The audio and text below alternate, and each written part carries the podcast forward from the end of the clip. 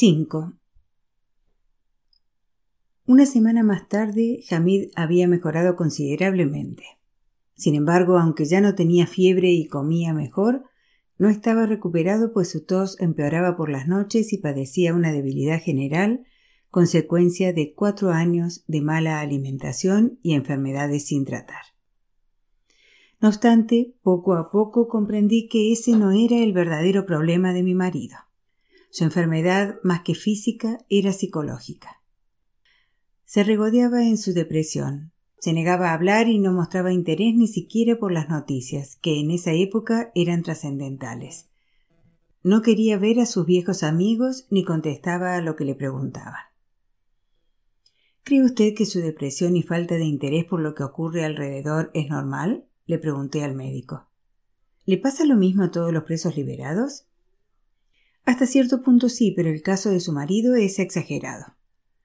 Todos experimentan en diversos grados fobia a las multitudes, una sensación de alienación y dificultad para volver a adaptarse a una vida familiar normal. Pero la inesperada liberación de Hamid, esta revolución que siempre fue su sueño y su meta, y estar en el seno de una familia que lo ha recibido con tanto cariño, deberían animarlo a infundirle nuevas ganas de vivir.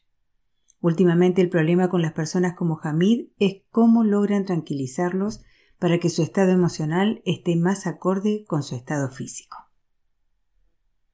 Pues tengo que insistirle mucho solo para que realice sus rutinas cotidianas. Yo no me explicaba la causa de su depresión. Al principio atribuí su silencio a la enfermedad, pero cuando ya se había recuperado un poco físicamente, pensé que tal vez nuestras familias no estuvieran dejándole el tiempo y el espacio que necesitaba para adaptarse de nuevo a la vida en libertad. Había siempre tanta gente alrededor que ni siquiera encontrábamos media hora para hablar a solas. Nuestra casa parecía un carabazar con un flujo constante de gente que entraba y salía. Y poco después su madre se trajo sus cosas y se quedó a dormir. Luego Monir, la hermana mayor de Hamid, llegó de Tabriz con sus hijos. Aunque todos ayudaban con las tareas domésticas, ni Hamid ni yo soportábamos aquel tropel. Mahmoud era en parte responsable de aquel caos. Se presentaba a diario con un nuevo grupo de curiosos como si hubiera descubierto a una criatura monstruosa digna de ser exhibida. Para eludir sus protestas, se había responsabilizado de las comidas y hacía que nos enviara alimentos de continuo, y si me quejaba, me decía que diera todo lo que no necesitara a los pobres. Tanto derroche y generosidad me sorprendían. No sabía qué mentiras tramaba mi hermano, pero de alguna manera daba a entender que habían liberado a Hamid gracias a sus esfuerzos. Estoy segura de que de haberse atrevido, habría desnudado a Hamid todos los días para exhibir sus cicatrices ante el público. La política siempre era un tema de actualidad en casa.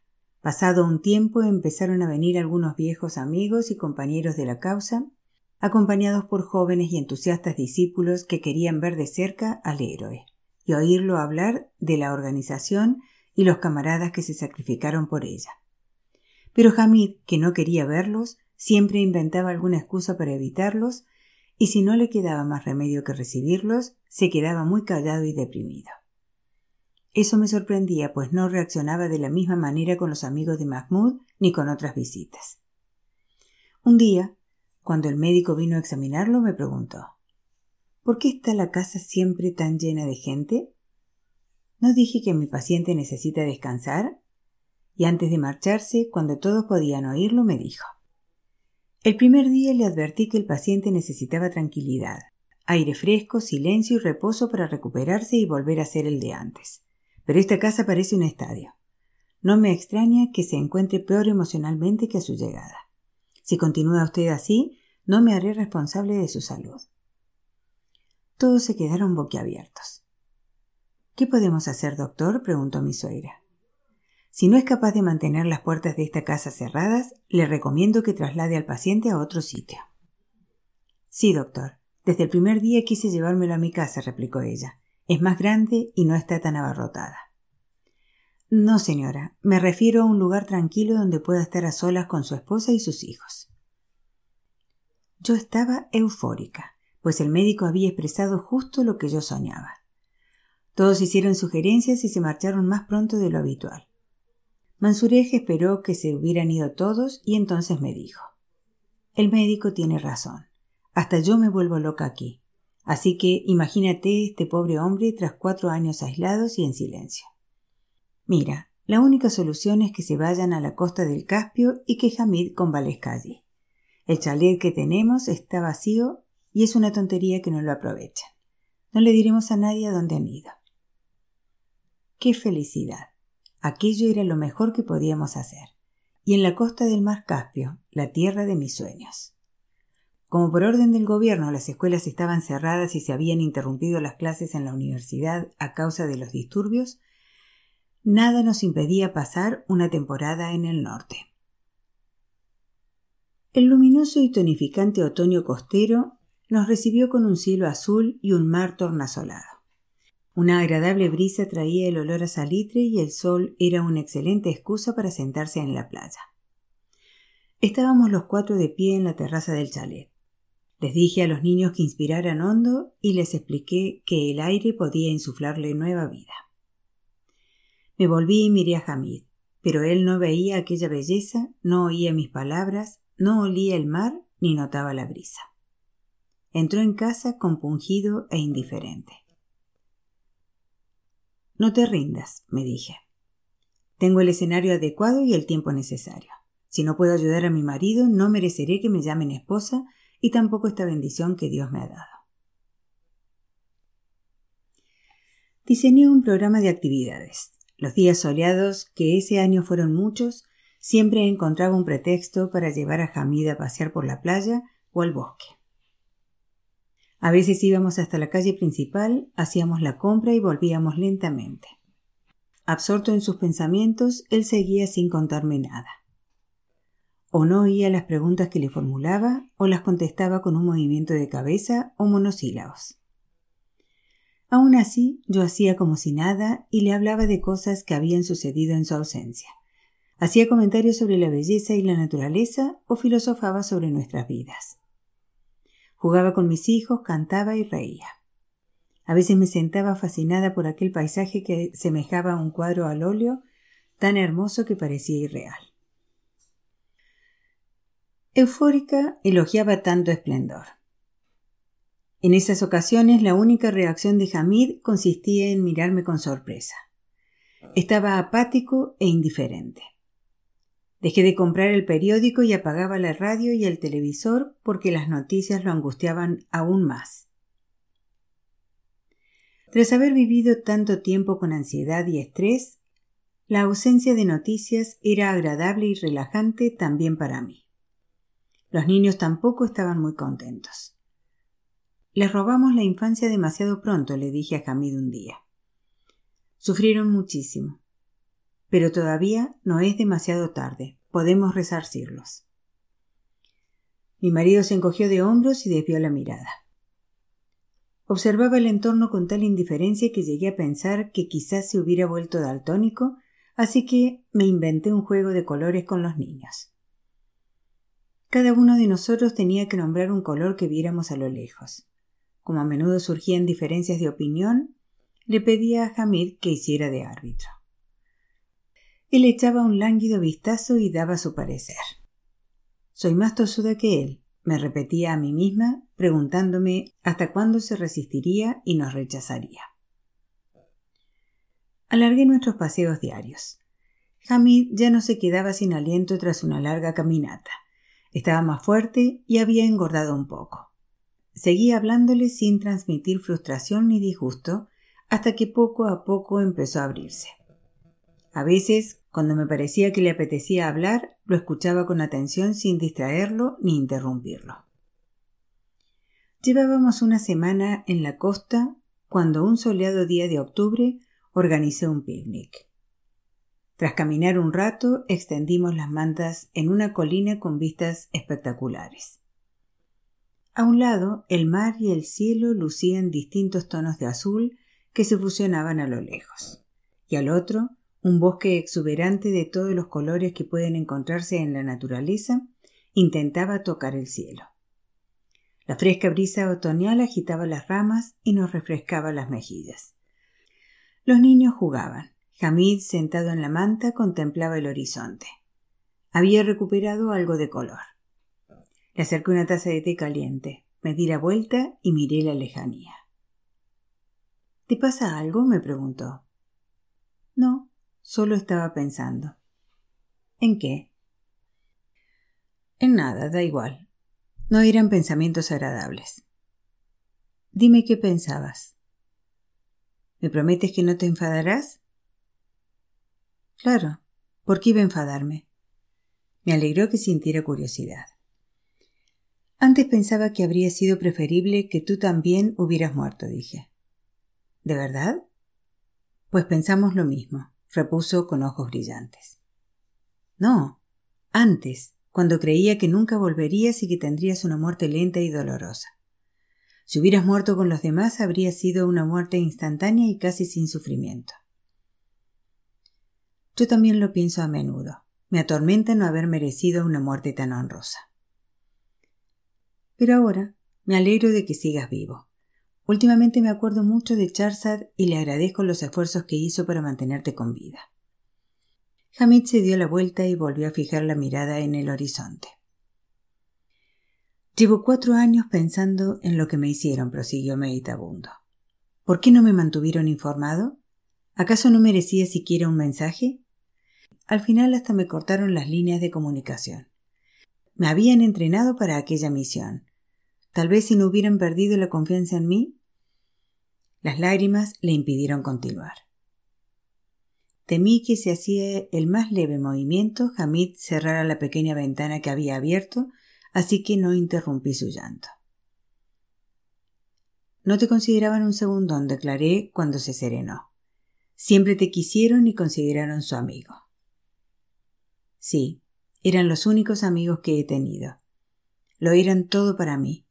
Habría sacrificado cualquier cosa por ellos, incluso a mi familia. Nunca les negué nada pero me rechazaron.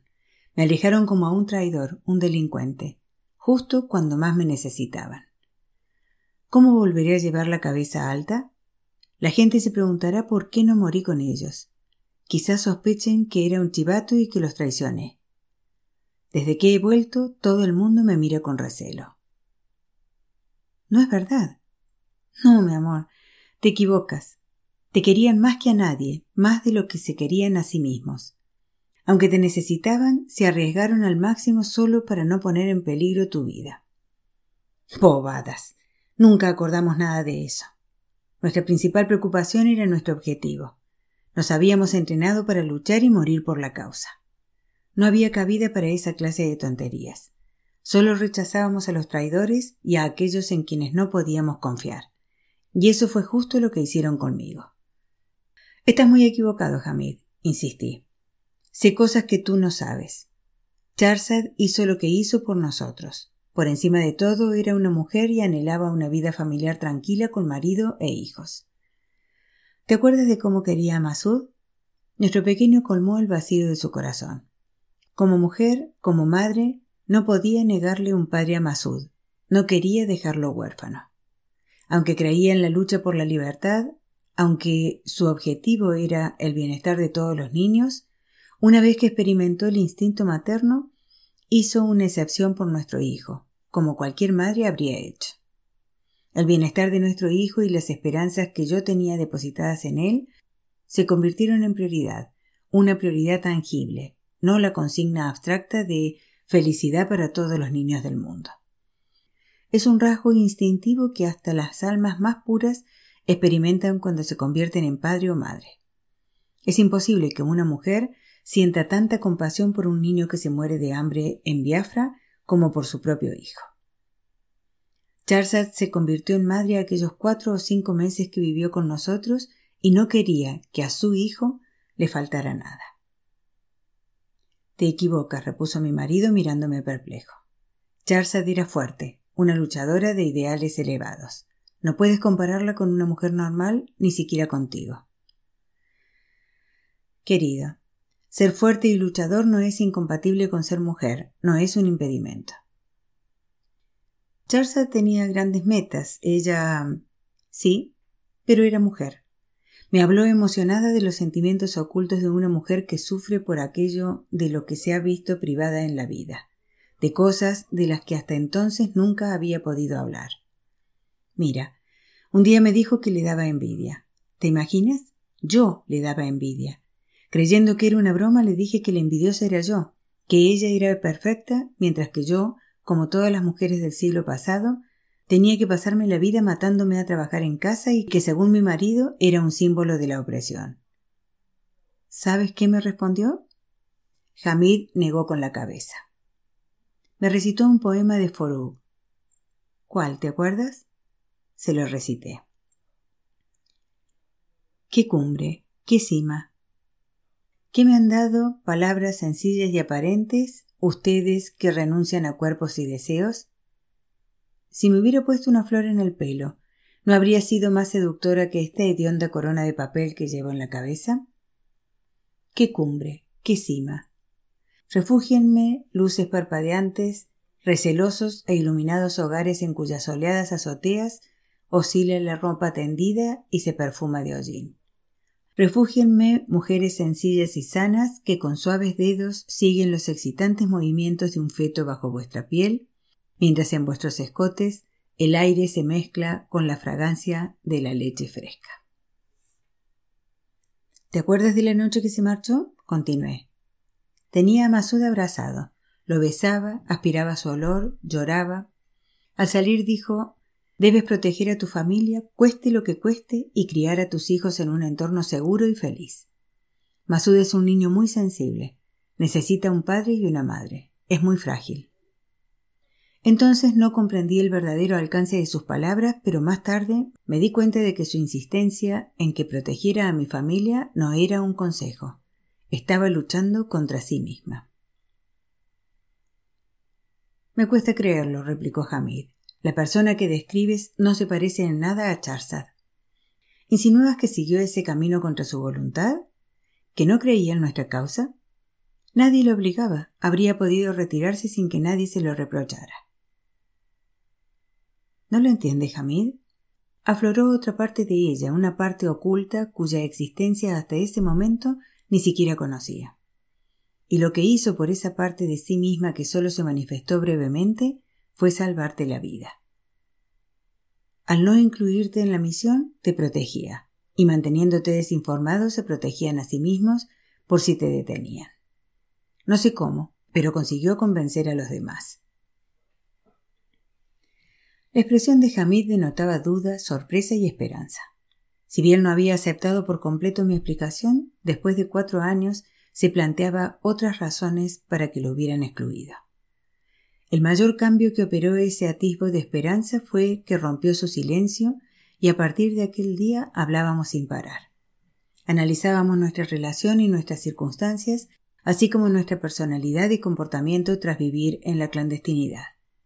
Los problemas se desenmarañaban uno tras otro, y con cada uno se abría una ventanita a la libertad, la felicidad y el alivio de frustraciones nunca expresadas. Hamid empezó a recuperar la seguridad en sí mismo que desde hacía mucho consideraba extinta. A veces, en medio de una de nuestras charlas, me miraba con gesto de sorpresa y exclamaba ¿Cómo has cambiado? Pareces muy madura y culta. Hablas como una filósofa, como una psicóloga. ¿Tanto te han influido unos pocos años de universidad? ¿Qué va? replicaba yo sin ocultar mi orgullo. Las penurias me obligaron. No había más remedio que cambiar. Necesitaba entender para elegir el camino correcto. Era la responsable de mis hijos. No podía cometer errores. Por suerte tus libros, la universidad y mi trabajo lo hicieron posible. Dos semanas más tarde, Hamid estaba bastante recuperado, de mejor humor y ya empezaba a parecer el de antes. A medida que disminuían su melancolía y su desánimo, su cuerpo iba fortaleciéndose. Los niños, tan perspicaces, se percataron y se acercaron más a él. Cautivados y emocionados observaban sus movimientos, obedecían sus órdenes y reían si él reía. Oírlos me daba una gran alegría. Ahora que había recuperado la salud y que se habían revivado sus ansias de vivir, las necesidades y los deseos de Hamid renacieron. Y tras tanta oscuridad y tantas privaciones, nuestras noches de amor nos aportaron una intensa pasión. Cuando mis suegros y Mansurek vinieron a pasar un par de días con nosotros, se quedaron sorprendidos y entusiasmados ante la drástica transformación de Hamid. ¿No les decía que esta era la solución? dijo Mansurek. Mi suegra, extasiada, no paraba de revolotear a su alrededor, se deshacía en muestras de cariño y me daba una y otra vez las gracias por haberle devuelto la vida a su hijo. Su actitud era tan conmovedora que pese a estar mi marido y yo tan felices, me entraban ganas de llorar. Aquellos dos días hizo frío y llovió, pero sentados alrededor de la chimenea hablamos mucho. Cuando Bachman, el marido de Mansurek, nos contaba los últimos chistes sobre el Shah y el primer ministro Ashari, Hamid reía con toda el alma. Aunque todos creíamos que mi esposo ya estaba curado, aún así decidí prolongar un par de semanas más nuestra estancia en la costa, sobre todo porque mi suegra me había dicho en privado que Vivi no se encontraba muy bien y que unos cuantos activistas amigos de Hamid lo buscaban. Bachman se ofreció a dejarnos su coche y alquilar otro para regresar a Teherán para que pudiéramos visitar diferentes poblaciones costeras, aunque por aquellos días escaseaba la gasolina y costaba conseguirla. Pasamos otras dos semanas maravillosas en el norte. Habíamos comprado una pelota de voleibol con la que Hamid y los niños jugaban a diario. Corría y hacía ejercicio con ellos, y mis hijos, que nunca habían tenido semejante relación con su padre, se lo agradecían a él y a Dios. Adoraban a Hamid como a un ídolo. Los dibujos de Masud representaban a menudo a una familia feliz de cuatro miembros de picnic o paseando entre flores y jardines con un reluciente sol sonriendo en el cielo. La reserva y la formalidad entre hijos y padre había desaparecido. Le hablaban de sus amigos, de la escuela, de los maestros. Siamaka alardeaba de sus actividades revolucionarias y le explicó los sitios a donde lo había llevado su tío Mahmoud y las cosas que había oído. Mi marido se quedó sorprendido y pensativo. Un día, agotado tras jugar con los niños, se dejó caer en la manta a mi lado y me pidió una taza de té. Qué energía tienen, comentó. No se cansan nunca. ¿Qué te parecen? Son encantadores. Jamás pensé que llegara a quererlos tanto. Veo toda mi infancia y mi juventud en ellos. ¿Te acuerdas de cómo odiabas a los niños? ¿Y de lo que hiciste cuando te dije que estaba embarazada de Masud? No, ¿qué hice? Me entraron ganas de reír. Hamid ni siquiera recordaba lo abandonada que me había dejado pero no era el momento de hacer reproches ni de desenterrar recuerdos amargos. Da igual. De ninguna manera, dímelo, insistió. Renunciaste a toda responsabilidad. Sabes muy bien que mi problema no eran los niños, sino que no estaba seguro de mi vida y mi futuro. Siempre pensaba que solo viviría un año más. En aquellas circunstancias tener hijos era insensato por parte de ambos. Sé sincera, ¿No crees que no habrías sufrido tanto estos últimos años si no hubieras tenido hijos ni tanta responsabilidad? De no haber sido por los niños, no habría tenido motivos para seguir viviendo y luchando. Su existencia me obligaba a esforzarme y lo volvía todo más soportable. Qué rara eres. Sea como sea, ahora me hace muy feliz tenerlos y te lo agradezco. La situación ha cambiado. Les espera un gran futuro. Ya no estoy preocupada. Oírlo pronunciar esas palabras fue una bendición. ¿De verdad? ¿Tener hijos ya no es ningún problema ni te asusta? Sonreí. Oh, no. Por amor de Dios, Masón, ¿qué quieres decirme? exclamó dando un respingo. No te preocupes, es demasiado pronto para saberlo, sin embargo, cabe esa posibilidad. Todavía soy fértil y como sabes me olvidé las píldoras anticonceptivas. Pero, bromas aparte, si tuviéramos otro hijo, ¿estarías tan asustado y atormentado como en el pasado? Hamid caviló un momento y al cabo contestó No, no quiero más hijos, por supuesto, pero ya no me opongo a esa idea como antes. Cuando terminamos de hablar de asuntos personales, abordamos temas políticos y sociales. Él todavía no acababa de entender qué había ocurrido en los años de su cautiverio, que había conducido a su liberación y por qué la gente había cambiado tanto. Le hablé de los estudiantes universitarios, de mis colegas y de todo lo pasado.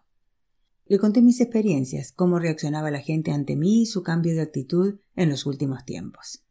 Le hablé del señor Sargar, que me había contratado únicamente porque mi marido era un preso político. Del señor Shirzadi, un opositor por naturaleza que a causa de la represión política y social se había convertido en una persona rebosante de odio y desconfianza. Y por último, le hablé de Mahmoud, que afirmaba estar dispuesto a entregar la vida y todas las posesiones materiales a la revolución. Mahmoud es increíble, exclamó Hamid. Jamás pensé que él y yo daríamos un solo paso en la misma dirección. Cuando regresamos a Teherán, nuestra familia ya había celebrado las ceremonias del séptimo día por la muerte de Bibi, pero mis suegros no habían juzgado necesario comunicarnos su fallecimiento. En realidad, no habían dicho nada porque temían que las multitudes y el continuo trasiego de parientes y amigos fueran demasiado estresantes y agotadores para Hamid. Pobre Bibi, su muerte no afectó a la vida de nadie, ni hizo temblar ningún corazón. Era como si hubiera muerto años atrás. Su defunción estuvo desprovista incluso de la tristeza que uno siente por la muerte de un desconocido. Parecía nimia comparada con la de los jóvenes y activistas que en esa época morían como moscas. Las puertas y ventanas de la planta baja estaban cerradas. El libro de la vida de Bibi, que en otros tiempos debió de ser dulce y emocionante, había tocado a su fin. Nuestro regreso a Teherán retrotrajo a Hamid al pasado. Empezaron a llegarle libros y panfletos de diferentes sitios al mismo tiempo que día a día tenía más gente alrededor. Quienes lo conocían de épocas pasadas lo convirtieron en un héroe para las jóvenes generaciones. Un expreso político, único superviviente entre los fundadores de su movimiento, al que dedicaban consignas, loaban por su superioridad y reivindicaban como dirigente. Entretanto, él no solo recuperaba la seguridad en sí mismo, sino que cada día se sentía más orgulloso Hablaba como un líder y daba conferencias sobre métodos de resistencia. Una semana después de nuestra vuelta, Hamid fue a la imprenta con un grupo de sus fieles seguidores. Tras romper precintos y candados, con la maquinaria que todavía se conservaba allí, pusieron en marcha una modesta imprenta.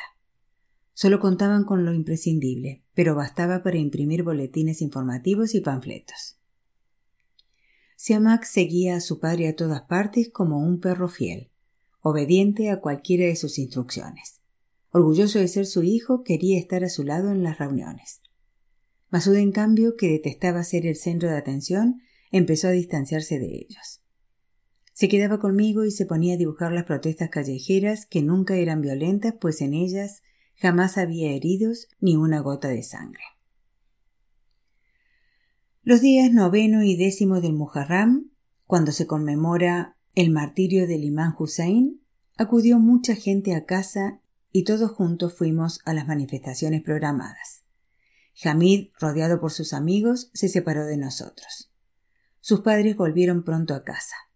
Las hermanas de Hamid, Fatih, su marido Sadek Aga y yo, procurando no perdernos de vista unos a otros entre el gentío, Gritamos consignas hasta quedarnos afónicos.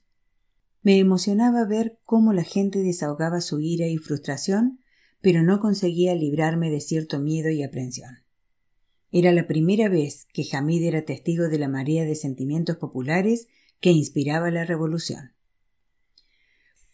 Como yo intuía, aquello le tocó la fibra y volvió a la brecha con entusiasmo renovado. Semana más tarde empecé a notar cambios en mi cuerpo. Aunque me cansaba fácilmente y por las mañanas me mareaba un poco, en el fondo estaba feliz. Ahora somos una familia de verdad. Este bebé nacerá en otras circunstancias. Una niña podría traer aún más felicidad a nuestra familia. Hamid no ha experimentado las alegrías de criar a un hijo, pensaba. Sin embargo, al principio no tuve valor para contárselo. Cuando por fin me decidí, dijo riendo. Ya sabía yo que volverías a meternos en un lío. Pero no te preocupes, este hijo también es fruto de la revolución. Necesitamos seguidores. En los emocionantes días de la Revolución se sucedían los acontecimientos. Nuestra casa, tan llena de gente y animada como la de Mahmoud, poco a poco se convirtió en el punto de encuentro de los activistas políticos.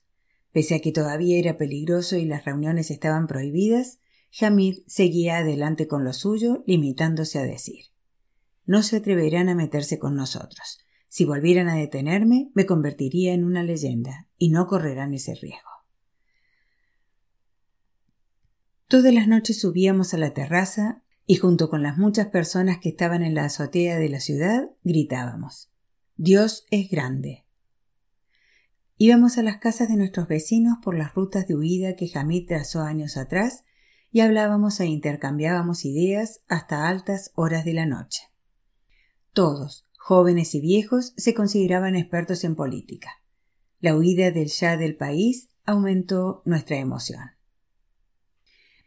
Mahmoud había organizado las cosas de manera que siempre pudiéramos reunirnos en su casa para recibir las últimas noticias e informaciones sobre diversos actos.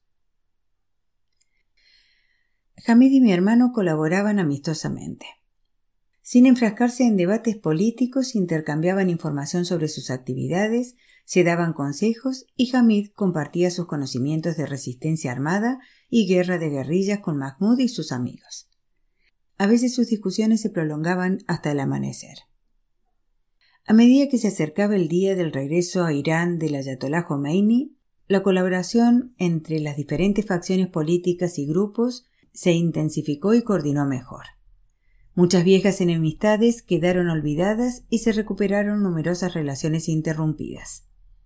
Nosotros, por ejemplo, nos reconciliamos con nuestro tío materno que había vivido 25 años en Alemania. Como todos los iraníes en el extranjero, mi tío estaba muy emocionado e intentaba mantenerse al corriente de los acontecimientos, telefonando regularmente a Mahmoud. Y mi hermano volvía a hablarse con el marido de mi prima con quien intercambiaba noticias sobre los acontecimientos de Teherán y Qum. A veces me costaba reconocer a mi hermano, que se había vuelto generoso con su riqueza y no escatimaba nada a la revolución. ¿Era el mismo Mahmoud? Siamak, que tenía trece años, crecía muy deprisa y cumplía sus obligaciones como un hombre junto a su padre. Aunque yo apenas lo veía y muchas veces no sabía qué había comido o cenado, me constaba que estaba feliz como nunca. A Masud le habían encargado el cometido de pintar eslóganes en los muros.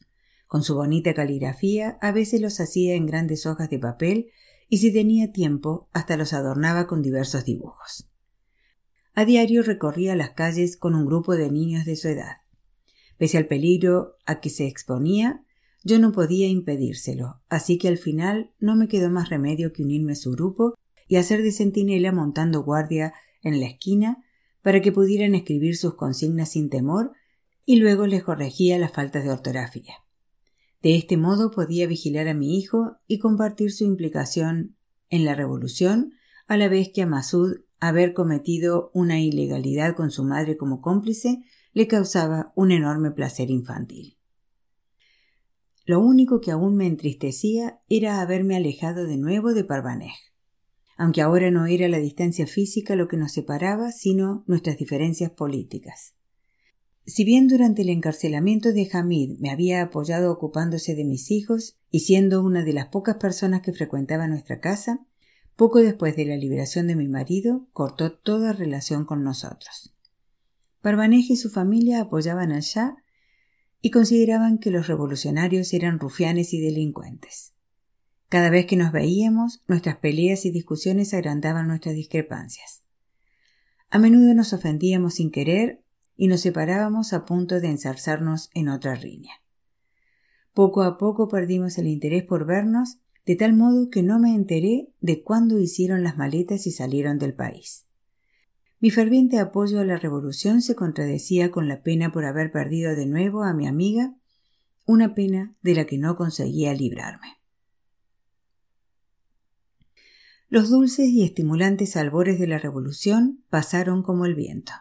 La alegría y la excitación culminaron en la tarde del 11 de febrero con la caída del gobierno provisional. Los revolucionarios ocuparon los edificios gubernamentales y las emisoras de radio y televisión. En la tele pusieron el himno nacional y el presentador de un programa infantil recitó el poema de Forug que empieza así. Soñé que venía alguien. Yo estaba eufórica. Íbamos de casa en casa entonando el himno, nos abrazábamos, nos regalábamos dulces y felicitábamos. Nos sentíamos libres, livianos, como si nos hubiéramos quitado un gran peso de encima.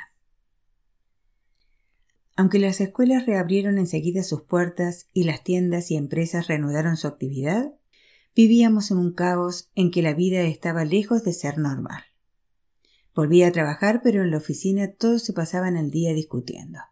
Unos opinaban que debíamos inscribirnos en el recién fundado Partido de la República Islámica para expresar nuestro apoyo a la revolución, mientras que otros arguían que no era necesario. Al fin y al cabo, decían, los tiempos en que nos obligaban a ser miembros del partido Rastakis del Shah habían quedado atrás. Me convertí en el centro de atención, pues todos me felicitaban como si yo solita hubiera llevado a cabo la revolución. Como todos querían conocer a Hamid, un día en que mi marido volvía a casa desde la imprenta y pasó a recogerme por la oficina, mis compañeros lo hicieron entrar y lo recibieron como a un héroe. Hamid, que pese a sus actividades era tímido y se aturullaba si lo pillaban desprevenido, se limitó a decir unas pocas palabras repartir la publicación que su organización acababa de imprimir y contestar algunas preguntas. A mis compañeros de trabajo y mis amigos les pareció atractivo, bondadoso y encantador. Me felicitaron. Me sentí ebria de orgullo. 6. Con espíritu triunfal saboreábamos el recién obtenido regalo de la libertad. Las aceras estaban abarrotadas de vendedores ambulantes que pregonaban libros y panfletos que poco tiempo antes habrían costado la vida a quien los ofreciera de haberlo pillado la policía. Toda clase de revistas y periódicos estaban disponibles. Hablábamos libremente de cualquier tema sin temer ni a la SABAC ni a nadie. Pero a causa de la opresión sufrida no habíamos aprendido a sacarle partido a nuestra libertad. No sabíamos debatir, no estábamos acostumbrados a oír puntos de vista opuestos, ni entrenados para aceptar ideas y opiniones diferentes de las nuestras. Por consiguiente, la luna de miel de la revolución no duró ni un mes. Acabó mucho antes de lo que creíamos. Las diferencias de opinión e inclinaciones personales, que al principio habían quedado en un segundo plano por el hecho de tener un enemigo común, iban aflorando y adquiriendo peso con el tiempo. Las discusiones sobre credos dieron rápidamente pie a que la gente se situara en diferentes bandos. Unos a otros nos acusábamos de ser enemigos del pueblo, la nación y la religión. Todos los días nacía un nuevo grupo político que desafiaba a los demás.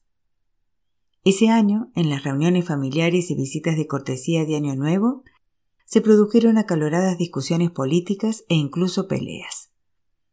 Nuestro encontronazo fatídico tuvo lugar en casa de Mahmoud cuando fuimos a visitar a su familia. Una charla entre Hamid y mi hermano terminó en pelea.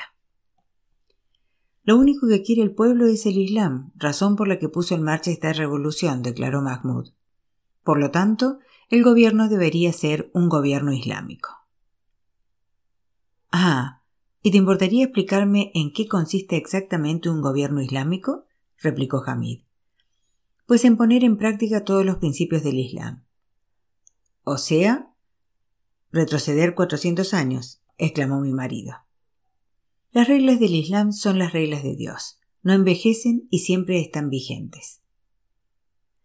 Entonces, ¿podrías explicarme qué dicen las leyes del Islam respecto a la economía del país? ¿Y las relativas a los derechos civiles? Supongo que querrás recuperar los arenes, viajar en camello y cortarles las manos y los pies a la gente. Esas también son reglas dictadas por Dios, le espetó mi hermano. Si hubieran castigado a los ladrones cortándoles las manos, no habría tantos, como tampoco traidores y chivatos. ¿Qué sabrá un infiel como tú de las reglas de Dios y su infinita sabiduría? Hamid y Mahmud acabaron a los insultos. No se soportaban. mi marido hablaba de derechos humanos, libertad, recuperación de propiedades, reparto de riquezas y comités de gobierno, y mi hermano lo tildaba de impío e infiel y le decía que merecía morir. Mi hermano acusaba a Hamid de ser un traidor y un espía extranjero. Mi marido calificaba a Mahmud de dogmático, intransigente y tradicionalista. Tanto de Teram Sadat y sus hijos como Ali y su mujer tomaron partido por Mahmud. Y yo, triste por el aislamiento de Hamid, me vi obligada a apoyarlo y salí en su defensa. Fatih y su marido estaban indecisos sin saber por quién decantarse. Entretanto mi madre parecía desesperada. No entendía la conversación y solo quería paz. Lo peor fue que Siamak quedó atrapado entre su padre y su tío, desconcertado, sin saber quién tenía razón. Aún recientes las enseñanzas religiosas de Mahmud de meses atrás. Sin embargo, vivía bajo la influencia política e intelectual de Hamid. Hasta ese día, Siamak no había entendido realmente el grave conflicto entre ambos. Mientras su padre y su tío habían cooperado, él no había distinguido sus puntos de vista opuestos, pero ahora que se habían enfrentado, estaba desilusionado y desorientado. Siamak, que ya no se entregaba ciegamente a ninguno de los dos, volvía a estar tenso y malhumorado. Hasta que un día, tras una larga discusión, al final apoyó la cabeza en mi pecho y lloró como cuando era niño.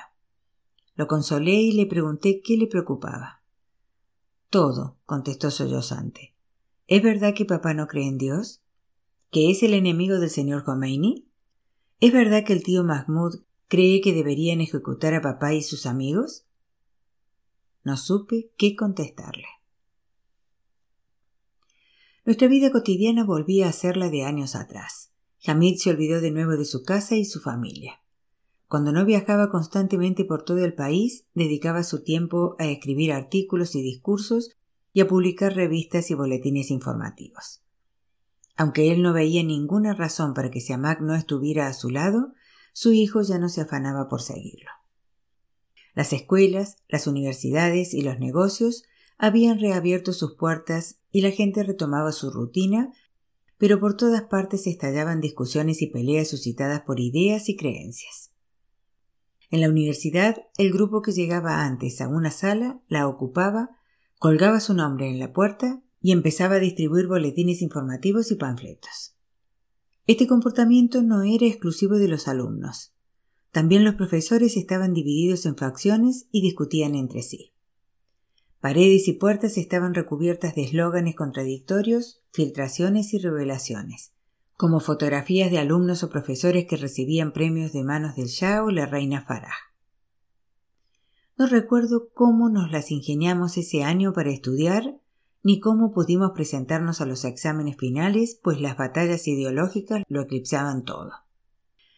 Quienes fueron amigos ahora se peleaban casi a muerte, y cuando el oponente era vencido o incluso cuando perdía la vida, el otro lo celebraba y lo consideraba una gran victoria para su grupo.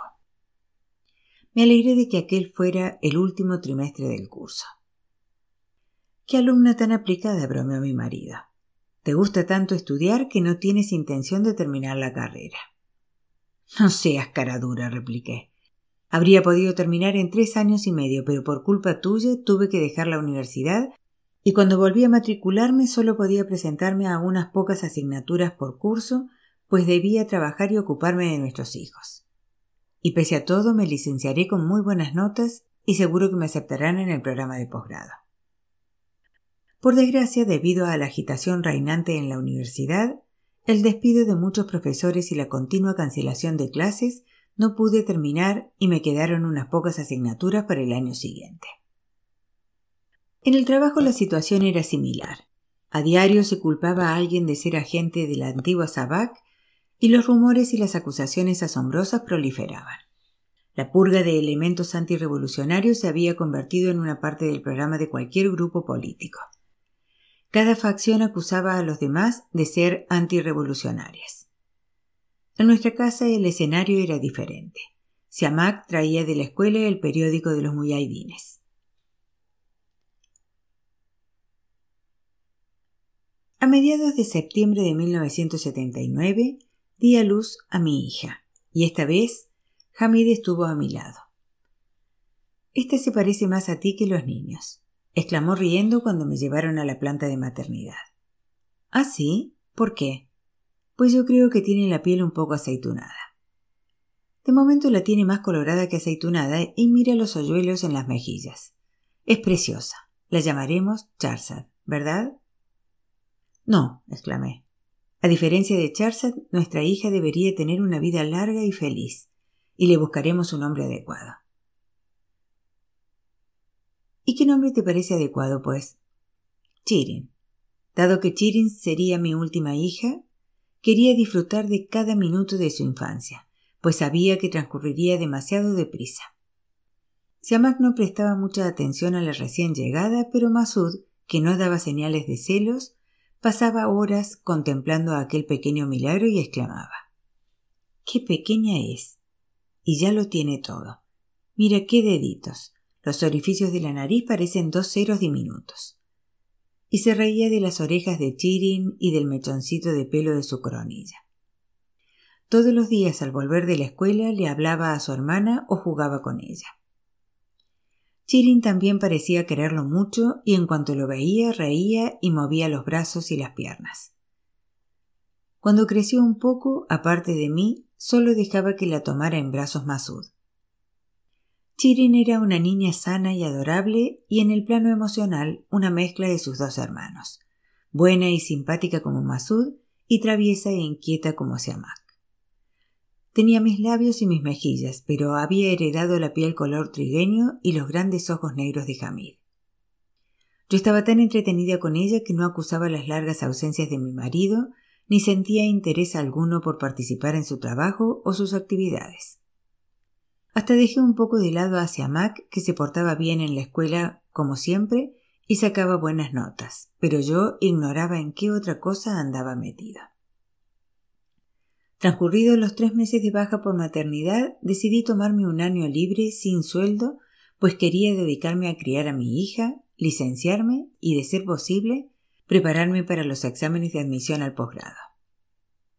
Aparte de los miembros de la familia, la otra gran admiradora de Chirin era la señora Parvin, que en esa época no trabajaba y se sentía muy sola. Por lo visto, como la gente ya no encargaba ropa a medida, había perdido a casi todos sus clientes. Alquiló las dos habitaciones del fondo del patio para obtener así unos modestos ingresos y no preocuparse por la escasez de trabajo. Mi antigua vecina pasaba gran parte de su tiempo libre conmigo. Cuando me matriculé en el trimestre de invierno en la universidad, accedió de buen grado a encargarse de la niña los días que yo tuviera clase. En la universidad todavía reinaba una gran agitación. El día en que un grupo de estudiantes echó de una patada en el trasero a un profesor muy respetado porque su libro había recibido un premio instaurado por el Shah, me quedé consternada. Lo peor fue que unos cuantos profesores contemplaron la escena sonriendo y asintiendo en señal de aquiescencia. En una revolución no hay cabida para la compasión, declaró Hamid, negando con la cabeza cuando se lo conté. La erradicación es uno de los pilares de cualquier revuelta, pero por desgracia, algunos no saben aplicarla bien y se comportan como irresponsables. Después de toda revolución corren ríos de sangre y las masas se vengan de siglos de tiranía. Pero aquí no está pasando nada. ¿Cómo que no está pasando nada? exclamé. Hace poco los periódicos publicaron fotografías de antiguos miembros del gobierno a quienes habían ejecutado. ¿Te refieres a ese puñado de funcionarios? Si los que ahora mandan no hubieran ejecutado a esos pocos, ellos mismos habrían quedado bajo sospecha. No digas eso, Hamid. Me das miedo. Aunque fueran pocos, me parece terrible. Eres demasiado emocional. El problema es que nuestro pueblo carece de cultura revolucionaria. Con el tiempo, la agitación y los conflictos se intensificaron hasta tal punto que la universidad tuvo que cerrar. El país estaba lejos de la paz y la estabilidad. Circulaban rumores acerca de una guerra civil y la secesión de varias provincias, sobre todo de Kurdistán. Hamid viajaba mucho. Ahora llevaba más de un mes fuera y no sabíamos nada de él. La ansiedad y preocupación volvían a protagonizar mi vida, pero como ya no tenía la paciencia ni la tolerancia de antes, decidí mantener una conversación seria con él en cuanto regresara. Cuando volvió al cabo de seis semanas, agotado y muy desmejorado, se fue derecho a la cama y durmió doce horas seguidas. Al día siguiente el ajetreo de los niños lo despertó por fin. Se dio un baño, comió en abundancia y físicamente repuesto, se sentó a la mesa de la cocina y se puso a bromear con los chicos. Yo estaba fregando cuando de pronto, sorprendido, me preguntó ¿Has engordado? Pues la verdad es que no. Más bien he adelgazado un poco estos últimos meses. Ah, pero ¿estabas más gorda? Me dieron ganas de tirarle algo en la cabeza. No se acordaba de que había dado luz hacía siete meses. Por eso no había preguntado por nuestra hija. Entonces Chirin empezó a llorar. ¿Te acuerdas ahora? Tienes una hija. Le espeté. Él no quiso admitir que se había olvidado de su existencia. Caramba, cuánto ha crecido. Está preciosa y muy llenita, dijo tomándola en brazos. Masud empezó a enumerar los talentos y los rasgos de personalidad de su hermana. Le sonreía, le agarraba el dedo con fuerza, reconocía a todos los miembros de la familia, tenía dos dientes y había empezado a gatear. No he pasado tanto tiempo fuera, dijo Hamid. ¿Ha cambiado tanto en tan poco? Bueno, los dientes le salieron antes de que te marcharas y ya sabía hacer muchas cosas, pero nunca estabas en casa y ni te enteraste. Esa noche, sobre las diez, sonó el timbre de la puerta. Hamid se levantó de un brinco, tomó su chaqueta y corrió a la azotea. De pronto me vi transportada al pasado. Nada había cambiado. Tuve ganas de vomitar. No recuerdo quién había llamado a la puerta, pero quienquiera que fuese no entrañaba ningún peligro. Sin embargo, Hamid y yo nos quedamos muy impresionados. Lo miré con resentimiento. Chirin dormía, los niños, emocionados por tener a su padre en casa, no querían acostarse, pero les ordené que se fueran a su habitación. Mi marido sacó un librito del bolsillo y se dirigió al dormitorio. Ven aquí, Hamid, le ordené severamente. He de hablar contigo. Oh, no. ¿Tiene que ser esta noche? Sí, esta noche. Me temo que podría no haber un mañana. Oh, qué trascendental, qué poético. Puedes decir lo que quieras y burlarte, pero diré lo que tengo que decir. Mira, todos estos años he soportado toda clase de penurias sin exigirte nunca nada. Respeté tus ideas e ideales pese a no creer en ellos. Soporté la soledad, el miedo, la ansiedad y tus ausencias. Siempre puse tus necesidades por delante. Sufrí redadas en plena noche, trastocaron mi vida por completo y aguanté años de insultos y humillaciones tras las puertas de la cárcel. Yo sola cargué con todo el peso de nuestra vida y crié a nuestros hijos. Bueno, ¿a dónde quieres llegar? ¿Quieres que te dé las gracias? Pues bien, gracias. Es usted extraordinaria, señora. No seas infantil. No quiero que me agradezcas nada. Solo que sepas que ya no soy una chica de 17 años que idealiza tus heroísmos y se contenta con ellos. Y tú ya no eres un joven saludable de 30 capaz de esforzarse y luchar como antes. Dijiste que si caía el régimen del Shah, si triunfaba la revolución y el pueblo conseguía lo que quería, volverías a llevar una vida normal y criaríamos a nuestros hijos juntos, tranquilos y felices. Piensa en ellos, te necesitan. Déjalo todo. Ya no tengo paciencia ni fuerzas para soportarlo. Ya has conseguido tu objetivo y cumplido tus obligaciones con tus ideales y tu país. Permite que los jóvenes se ocupen del resto. De una vez por todas, da prioridad a tus hijos. Yo ya no soy capaz de llenar el hueco que dejas en sus vidas. ¿Te acuerdas del mes que pasamos en el mar Caspio? ¿Recuerdas lo contentos y animados que estaban? ¿Que hablaban sin parar y te lo contaban todo? Ahora no tengo ni idea de lo que hace Siamak ni de quiénes son sus amigos. Está en la adolescencia, una edad difícil y peligrosa, de modo que tienes que pasar más tiempo con él y vigilarlo. Además, debemos hacer planes para el futuro. Cada vez tienen más gastos y con esta inflación no puedo asumir sola toda la responsabilidad. ¿Sabes siquiera cómo nos hemos mantenido este año pasado estando yo de permiso sin sueldo? Créeme, lo poco que había ahorrado se ha esfumado. ¿Hasta cuándo tendrá que ayudarnos tu pobre y anciano padre? El dinero que te da mi padre todos los meses es mi sueldo, replicó Hamid. ¿Qué sueldo? ¿Por qué te engañas? ¿Acaso crees que la imprenta gana suficiente dinero como para pagarle a un holgazán que no la pisa? A ver, ¿cuál es el problema? ¿Necesitas más dinero? Le diré que me suban el sueldo y ya está. ¿Por qué no me prestas atención? De cuanto he dicho hasta ahora, ¿solo has oído lo del dinero? El resto eran tonterías. Tu problema es que no tienes ideales. ¿Servir al pueblo no tiene cabida en tu mente materialista? No me vengas con consignas. Si de verdad te preocupa la nación y los necesitados, vayamos a los rincones más perdidos del país y hagámonos maestros, trabajemos para la gente y enseñémosle algo. Compremos un terreno, hagamos granjeros y cultivemos alimentos o hagamos algo útil para el pueblo. No me quejaré aunque no tengamos ingresos. Solo quiero que estemos juntos, que mis hijos tengan un padre. Te juro que viviré donde quieras, haré lo que sea con tal de alejarme de esta guerra de nervios, de este miedo y esta ansiedad constantes. Por favor, por una vez en la vida toma una decisión pensando en tu familia y tus hijos. ¿Has terminado? me soltó enfadado. ¿De verdad eres tan necia y fantasiosa? ¿De verdad crees que después de tanta preparación, tanto sufrimiento y tantos años de cárcel, ahora que estamos tan cerca de conseguir nuestro objetivo, se lo entregaré todo a esa gente y me iré a vivir al campo a plantar judías con un par de campesinos más? Mi misión consiste en constituir un gobierno democrático. ¿Quién ha dicho que la revolución ha triunfado? Todavía queda mucho. Debo luchar por la liberación de todas las naciones. ¿Cuándo lo entenderás? Dime, ¿qué es un gobierno democrático? ¿No es un gobierno elegido por el pueblo? Bueno, pues eso es lo que ha hecho el pueblo, elegir un gobierno. Lo que pasa es que no aceptas el hecho de que el pueblo, la gente por la que luchaste, haya votado a un gobierno islámico. ¿Y ahora contra quién quieres ir a la guerra exactamente? Pero, ¿qué dices? ¿Qué votación?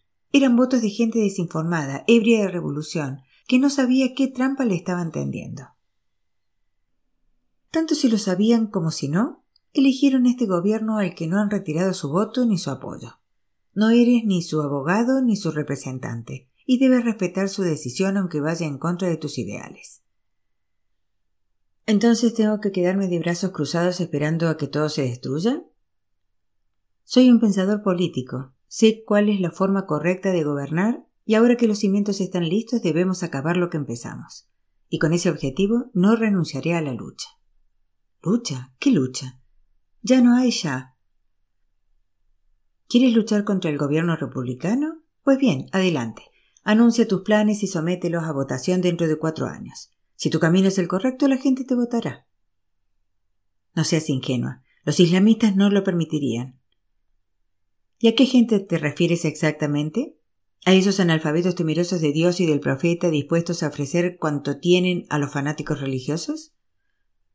Analfabetos o no, son el pueblo y eso es lo que han votado, repetí. Pero tú quieres imponerles tu propio estilo de gobierno. Claro, si es necesario lo haré. Y cuando la gente se dé cuenta de lo que le conviene y de quienes trabajan por un bien mayor, nos apoyará. ¿Y los que no los apoyen? ¿Los que tienen otras creencias? Ahora mismo hay cientos de grupos políticos y facciones en este país, todos convencidos de que tienen razón, que lo más probable es que no acepten tu estilo de gobierno. ¿Qué piensas hacer con ellos? Los únicos que no piensan en el bien del pueblo y se oponen a él son los malvados y los traidores.